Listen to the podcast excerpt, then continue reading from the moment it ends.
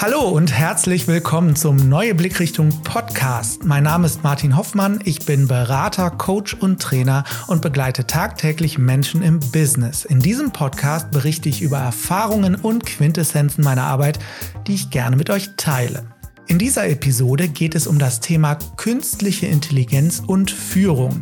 Das mag sich jetzt futuristisch anhören, aber Big Data ermöglicht Unternehmen schon heute, viele Prozesse und Entscheidungen zu automatisieren.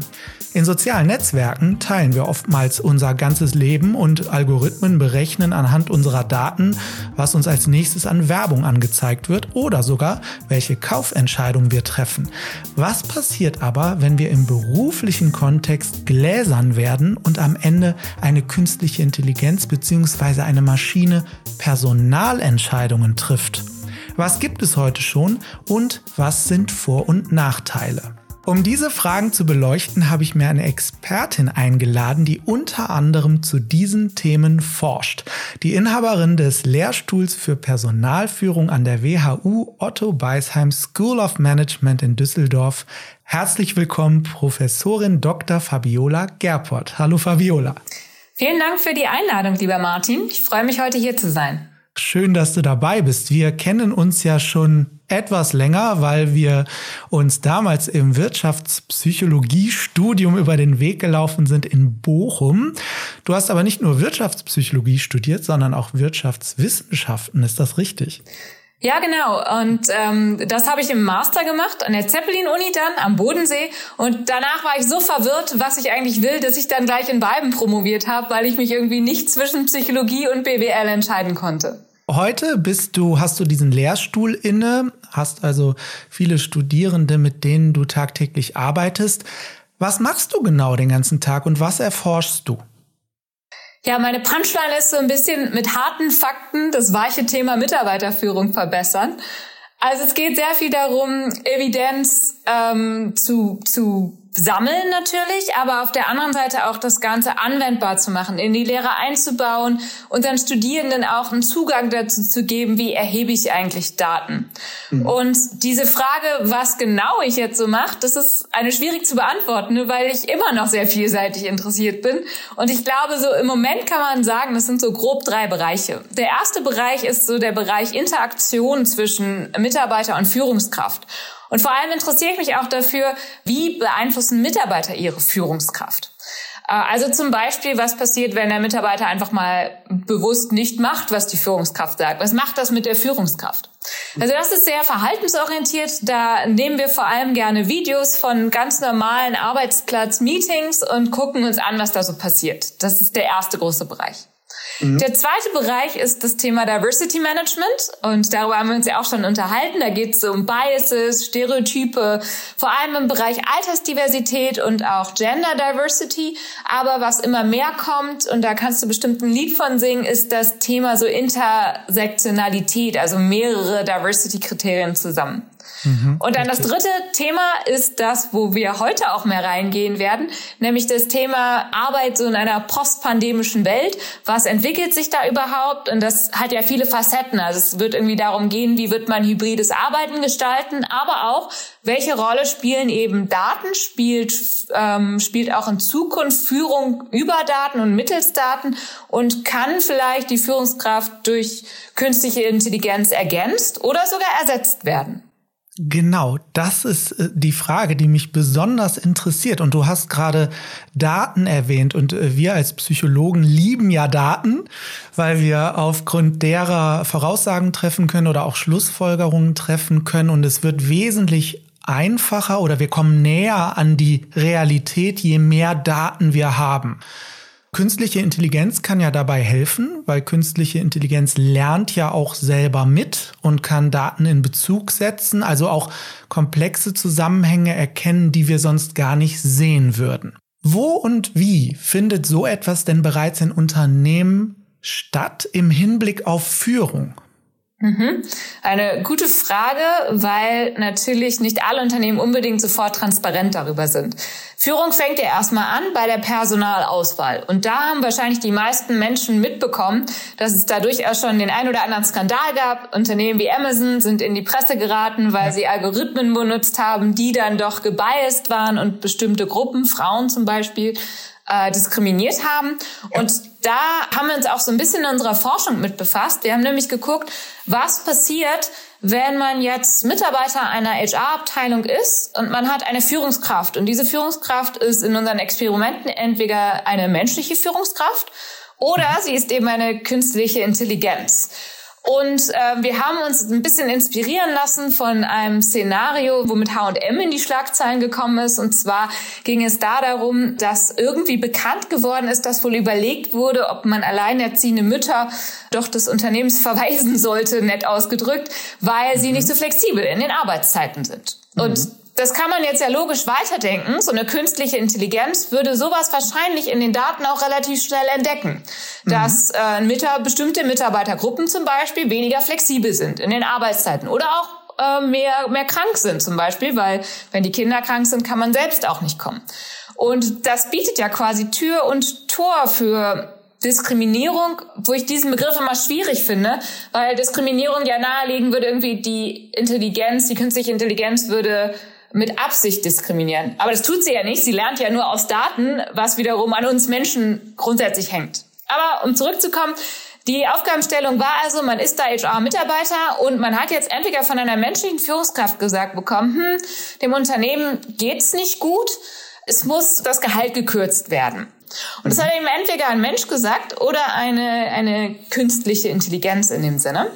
Und ähm, wir haben uns dann dafür interessiert, wem widerspricht die, widersprechen unsere Teilnehmer mehr.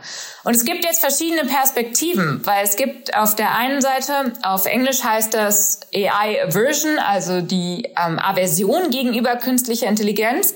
Die würde sagen, wir lehnen das eher ab, weil wir irgendwie denken, die Maschine kann uns nicht verstehen, ähm, die kann überhaupt nicht umfassende Informationen berücksichtigen und dann würde man so einen unethischen Instruktion eher, eher nicht folgen. Wogegen die AI Appreciation Richtung, also die AI Wertschätzungsrichtung eher sagen würde, wir haben so eine Theory of Machine, wird es auf Englisch genannt, so eine Vorstellung davon, dass so eine Maschine eher nicht so gebiased ist und eher fair ist. Und zwischen diesen mhm. beiden Perspektiven quasi standen wir da mit unserer Forschung und mussten herausfinden, was passiert. Und was ist rausgekommen? Also äh, Bias, also vorurteilsbehaftet und eine, eine Maschine kann ja eigentlich keine Vorurteile haben. In dem Sinne, was, was, äh, was kommt da raus? Was habt ihr entdeckt? Ja, also wir haben mehrere Experimente gemacht und wenn ich sage wir, dann ist es mein Doktorand Lukas Lanz und mein Kollege Roman Brieker, der in der Maastricht äh, University ist. Und wir haben in diesen Experimenten immer wieder gefunden, dass man tatsächlich einem Menschen mehr folgt, also einer menschlichen Führungskraft mehr diese Instruktion, äh, dieser Instruktion entgegenkommt, als bei einer künstlichen Intelligenz. Und ähm, bevor ich jetzt auch was dazu sage, was wir uns überlegt haben, warum das so ist, äh, vielleicht mal die Frage an dich. Was würdest du denn vermuten, warum das so ist? Ich glaube, weil wir uns zu Menschen mehr committen können. Also im Sinne von, ähm, wir gehen davon aus, dass Menschen die gleichen Werte teilen wie wir und eine Maschine ähm, nehmen wir vielleicht eher als tote Materie wahr. Ja, absolut. Also es geht wirklich in diese Richtung Perspektivenübernahme. Denkt man äh, bei so einer Maschine, denkt man halt, okay, die kann nicht, kann das nicht nachvollziehen, dass die alleinerziehende Elternteil ja vielleicht irgendwie manchmal fehlt, aber äh, das kann ja nicht alleinige Grundlage der Entscheidung sein, wogegen man das einem Mensch natürlich eher zutraut. Und was daraus aber auch folgt, was ich sehr interessant finde, was im Experiment aber schwer zu manipulieren ist, weil so ein Experiment ja zeitlich sehr begrenzt ist, ist auch diese Dimension, ähm, ob man das vielleicht auch deswegen tut, weil man denkt, dass die menschliche Führungskraft einen dafür mehr bestrafen würde in dem Sinne. Weil bei so einer ähm, künstlichen Intelligenz, wenn man da mal Nein sagt, dann ist die ja, wenn die wirklich unbiased ist, also relativ objektiv, ist die ja nicht persönlich beleidigt. Man als Mensch aber schon. Und ich finde da immer dieses Beispiel vom Navigationssystem ganz schön. Wenn man bei Google Maps irgendwie anders fährt, dann ist ja nicht Google Maps sauer und sagt beim nächsten Mal nicht mehr jetzt links abbiegen, sondern dann berechnet einfach die Route neu und man fährt weiter. Wogegen, wenn der Partner irgendwie auf dem Beifahrsitz äh, sitzt und ich mir überlege, ob ich jetzt nicht so fahre, wie er sagt, dann würde ich vielleicht noch mal einmal mehr überlegen, weil er potenziell sauer sein kann. Und das passiert mhm. eben bei, bei künstlicher Intelligenz oder wenn eine Maschine Instruktionen gibt, eher nicht so. Die Maschine entscheidet ja am Ende noch nicht. Also soweit sind wir ja, glaube ich, noch nicht. Das ist ja am Ende eine menschliche Entscheidung, die getroffen wird. Ist das dann so ein bisschen Führung durch die Hintertür? Also im Sinne von, eigentlich hat die Maschine entschieden und ich brauche nur noch den Mensch, der die Botschaft überträgt? Das ist äh, eine spannende Frage, weil sie auch schon fast philosophisch an der Stelle ist, weil man natürlich eigentlich sagen muss, hm, die Verantwortung liegt schon bei Menschen und es ist schon meine Aufgabe, dass ich mir meiner Werte klar bin und auch wenn die künstliche Intelligenz mit tollen Daten für irgendwas argumentiert, ähm, ich trotzdem meinen, meinen Wertekompass da habe. Und das würde ich auch hoffen und so hoffen wir auch, dass wir unsere Studierenden ausbilden. Das Risiko ist natürlich, dass man sich da auch so ein bisschen drauf ausruht. Das kam ja fast schon in deinem Statement raus, dass man das sozusagen auch als Entschuldigung nehmen könnte und dann sagt, ja, hm, das wurde ja von der Maschine so empfohlen, da kann ich jetzt auch nichts dafür. Ja, ich meine, wenn es gibt ja durchaus Apps, die bei Videokonferenzen das Eye-Tracking ähm, untersuchen oder, also deine Augenbewegung untersuchen, dann die Mimik analysieren. Und dann stelle ich mir das jetzt gerade so vor, du sitzt da als Führungskraft mit so einem Dashboard und dann geht so mäh, mäh, mäh, eine rote Lampe an. Die Frau Müller, die guckt gerade nach oben links, also ist die nicht konzentriert, sagt er doch mal, die soll sich konzentrieren. Ja, das ist gar nicht so abstrus, diese Vorstellung. Also die gibt's ja wirklich, die Software, die gibt es schon. Äh, und wir arbeiten auch mit äh, Kollegen aus, aus dem Silicon Valley zusammen, die da schon sehr weit sind, die auch wirklich schon live automatisch zum Beispiel Sprache in Meetings analysieren können, die auch da genau das machen können, was du gesagt hast, nämlich man hat dann wirklich so ein Dashboard und es wird einem gesagt, okay, die Person passt nicht auf ich glaube, da ist es dann aber am Ende wichtig, dass wir unsere Führungskräfte gut ausbilden. Also welche von diesen Daten brauche ich auch wirklich? Nutzen mir was? Und wo gehe ich dann auch sehr kritisch an etwas ganz, ganz Grundlegendes ran, nämlich an das Gefühl von Autonomie. Und das brauche ich dir als Psychologen ja kaum sagen. Wenn man dann unsere menschlichen Grundbedürfnisse nennt, dann ist es irgendwie, wir wollen uns bei der Arbeit autonom fühlen, also das Gefühl haben, wir können selbst entscheiden, was und wie wir das machen. Wir wollen uns mit anderen verbunden fühlen und wir wollen uns kompetent fühlen. Und das ist natürlich eine interessante Frage, wie da dann künstliche Intelligenz, wenn sie sogar Führung komplett übernimmt, wie sie das ausfüllen wird, diese drei Needs. Ja, und vor allen Dingen, wie eine künstliche Intelligenz das widerspiegelt, was das Menschsein ausmacht. Was bräuchte es denn aus deiner Sicht, wenn ein Unternehmen wirklich eine KI zusätz als zusätzliche Führungskraft einstellt? Was bräuchte es denn für Kriterien, dass du sagst, das kann erfolgreich werden und akzeptiert? Ähm, das ist was, was wir in unserer Forschung oder was generell in der Forschung im Moment noch sehr viel untersucht wird. Weil ein großes Problem ist schon das, was du am Anfang gesagt hast, dass man, ähm, dass die AI ja sehr viele Daten verarbeitet. Aber das ist ein bisschen eine Blackbox.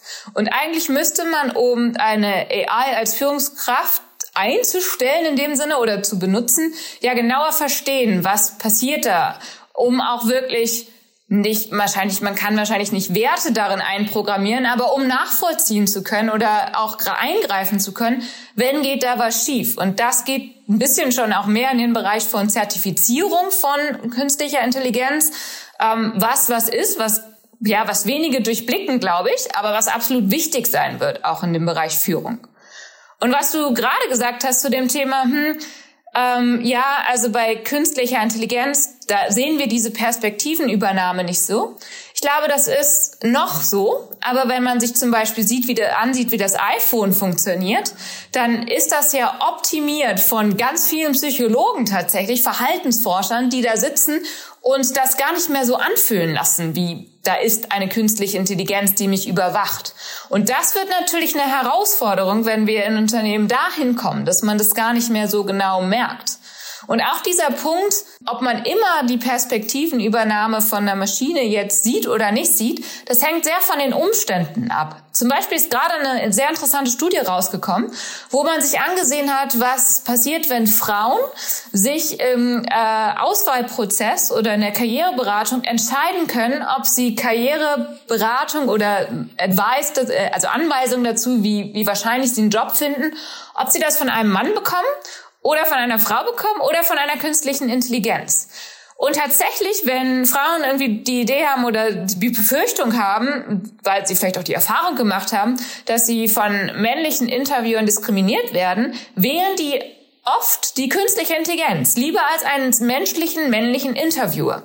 Und das zeigt schon, dass in bestimmten Situationen wir doch irgendwie das System haben. Beides mag zwar Stereotype haben, aber die Stereotype von der AI sind nicht ganz so schlimm wie vielleicht die vom Menschen.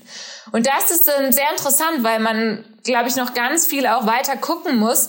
Wann glauben wir einer Maschine mehr, wann einem Mensch mehr und wie müssen wir auch Führungskräfte ausbilden, äh, Unternehmenskultur weiterentwickeln, um da auch die notwendigen ähm, Autobahnleitplanken sozusagen zu haben. Ja, und äh, die Kompetenz auch zu vermitteln. Also du, du hast das gerade gesagt, die Black Box. Ich weiß nicht, wie viele Apps ich auf dem Handy installiert habe äh, und ich weiß auch gar nicht, wie viel ich davon benutze. Aber ich habe irgendwann mal einen Haken gesetzt, äh, der da stand, AGB äh, hast du akzeptiert, ja. So. Ich weiß nicht, wie viele Leute es sich durchlesen. Ich lese es mir nicht durch.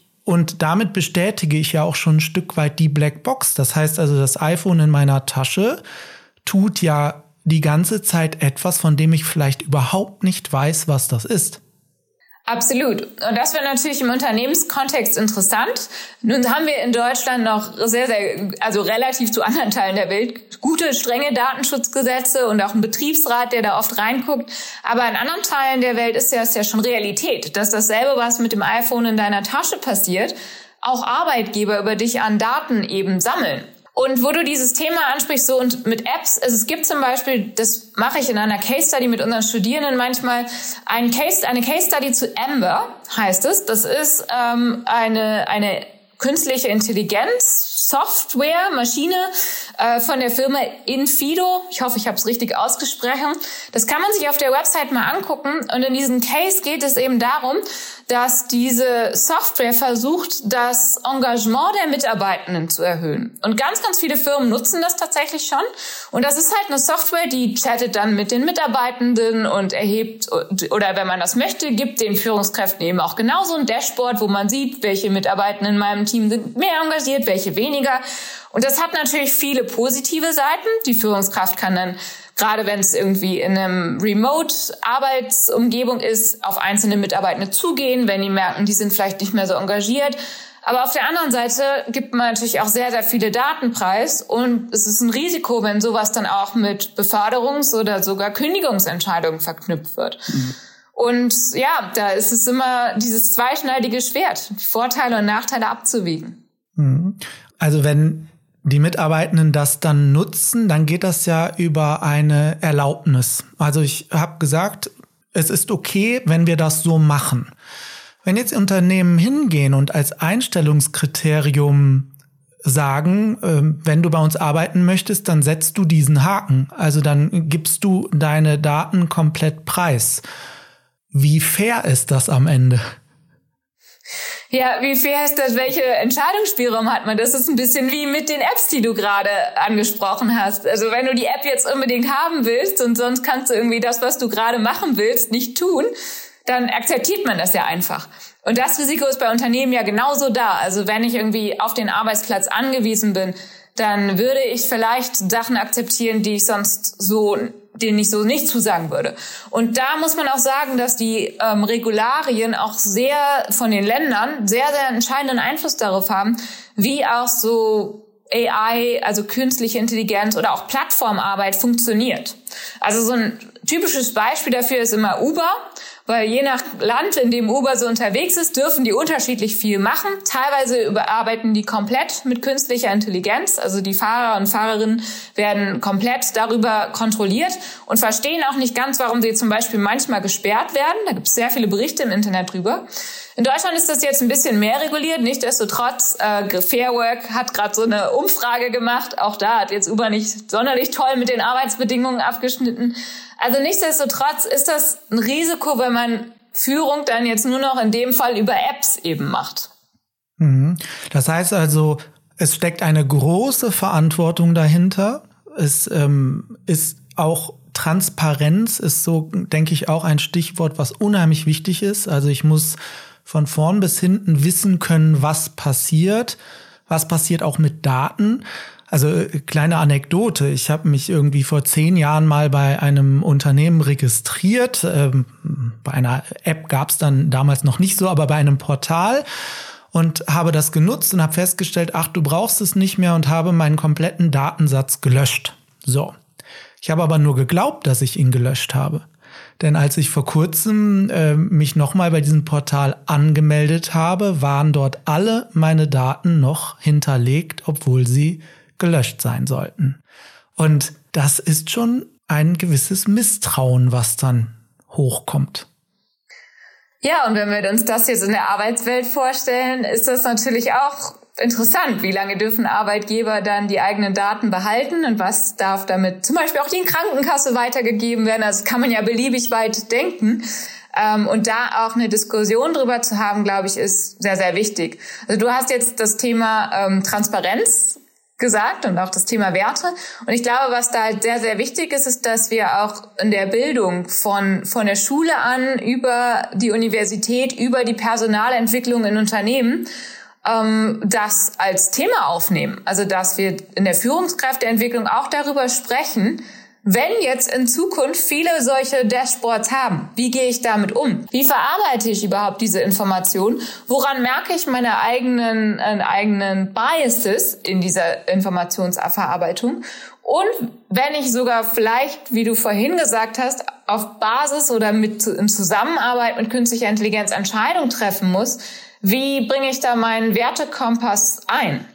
Mhm. Und was ja auch für Psychologen vor allem interessant ist, diese künstliche Intelligenz muss ja entwickelt werden. Klar, das machen viel Softwareentwickler, aber das wäre ja auch ein Feld, was ich sehr spannend für Psychologinnen in Zukunft finde, sich da viel, viel mehr einzubringen und in Unternehmen auch zu gehen, die das machen, um diese programmierte Führung dann eben besser zu gestalten. Wir haben jetzt viel gehört über Einsatzgebiete, Führung, Risiken, Entscheidungen, Werte, auch Ethik. Ich glaube, wir beide sind uns einig, KI ist da und wird weiterentwickelt und wird kommen. Das heißt also, KI wird Unternehmen unterstützen, was, was sie ja jetzt schon tut, aber auch ganz konkret Führungskräfte unterstützen. Du hast vorhin davon gesprochen, dass es darum geht, Studierende gut auszubilden, wenn sie in Führungsrollen auch später kommen. Führungskräfte, die jetzt schon Führungskraft sind und wo ein Unternehmen eventuell entscheidet, auch die KI dazuzunehmen als Entscheidungshilfe oder Assistenz. Was sind deine Ideen für diese Menschen, sich sinnvoll mit KI auseinanderzusetzen? Auch wenn ich als Professorin natürlich großer Fan vom Lesen bin, glaube ich, das reicht nicht aus. Also sich jetzt ganz viele Bücher zum Thema künstliche Intelligenz und Zukunft zu kaufen, ist, glaube ich, spannend. Aber es ist ein bisschen wie Fahrradfahren. Das lernt man jetzt auch nicht durch Zugucken. Man kann vielleicht vorher ein paar Videos gucken, aber irgendwann muss man es ausprobieren. Und das würde ich bei dem Thema künstliche Intelligenz genauso sagen. Ich habe schon gesagt vorhin, diese Plattform Amber, das sich einfach mal anzugucken, auch mal auszuprobieren, wie sieht das aus, das ist ein erster Schritt. Dann äh, hatte ich zum Beispiel letztens als ähm, Gastvorleserin Daya Gutnick ähm, zu Besuch bei mir in einer Vorlesung. Die kommt von dem Startup Bunch, was eine App ist, die sich jeder runterladen kann und wo es AI-basierte Führungskräfteentwicklung gibt. Man wird da ein bisschen auf seinen eigenen Führungsstil getestet und kriegt dann über einen Algorithmus angepasste ähm, Herausforderungen für die eigene Führungstätigkeit. Und das ist ein ganz praktisches Beispiel von Personalentwicklung mit künstlicher Intelligenz. Und sowas mhm. kann ja realistisch in Unternehmen sehr schnell kommen. Und deswegen wären meine letzten Worte und Einladung an der Stelle. Legen Sie los, probieren Sie sowas aus. Vielen Dank. Das packen wir gleich auch alles in die Show Notes. Also wer dann die Links dazu haben möchte, die könnt ihr dann alle hier lesen. Fabiola, Herzlichen Dank für diese Einblicke in aktuelle Forschung, auch zu künstlicher Intelligenz und Führung. Es war mir eine Freude, dass du hier zu Gast warst. Vielen Dank dafür. Danke nochmal für die Einladung. Und wer noch nicht wusste, dass die WHU auch in Düsseldorf sitzt, der ist sehr herzlich eingeladen, mal an der WHU an den Spanenhöfen vorbeizukommen dieses Angebot äh, sollte man durchaus wahrnehmen. Wir haben uns da ja auch schon mal getroffen. Es ist auch ein sehr schöner Campus. Ich wünsche dir alles Gute, Fabiola. Bleib gesund und wir hören uns hoffentlich bald wieder. Danke, du auch, lieber Martin. Danke dir.